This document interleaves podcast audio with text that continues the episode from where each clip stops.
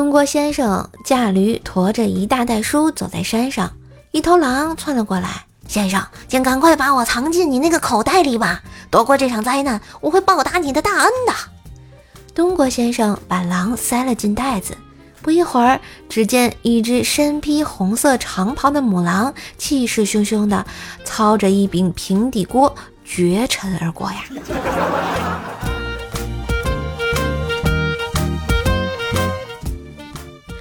之前的一年冬天，我和薯条啊走在大街上，我抓着他的手，薯条突然脱口而出：“求求你放过我吧，我再也不偷东西啦！”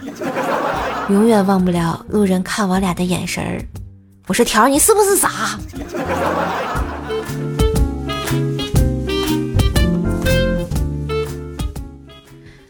冰棍儿嫂婚后第一次回娘家。看到老妈蒸的粘豆包有点馋，吃了一个后又伸手去拿。冰棍哥拦着冰棍嫂说：“这么大的包子少吃点，撑着了多难受啊！”老妈毫不在乎地说：“嗨，这才哪到哪儿啊？他从初中开始一顿就吃四个馒头。”冰棍哥惊得嘴都合不拢，良久才问：“媳妇儿，你嫁到我家后吃饱过没？”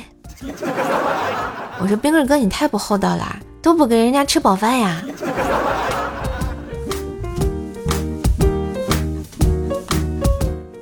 昨天啊，有一个小孩在我们家门口尿尿，然后我打开了我家门口摄像头的说话功能，说了一句：“你看见我蹲在这里吗？”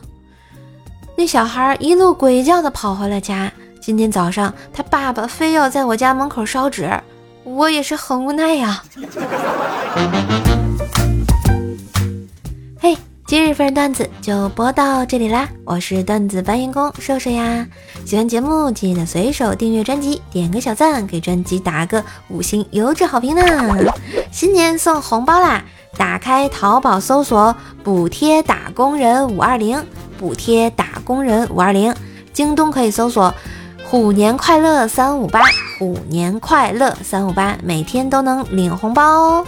点击射手头像主页店铺来选购年货啦！另外呢，射手开了新专辑《奏奈讲笑话》，是一张天津话的笑话专辑，每天二十二点更新，希望大家可以到我主页订阅一波哟！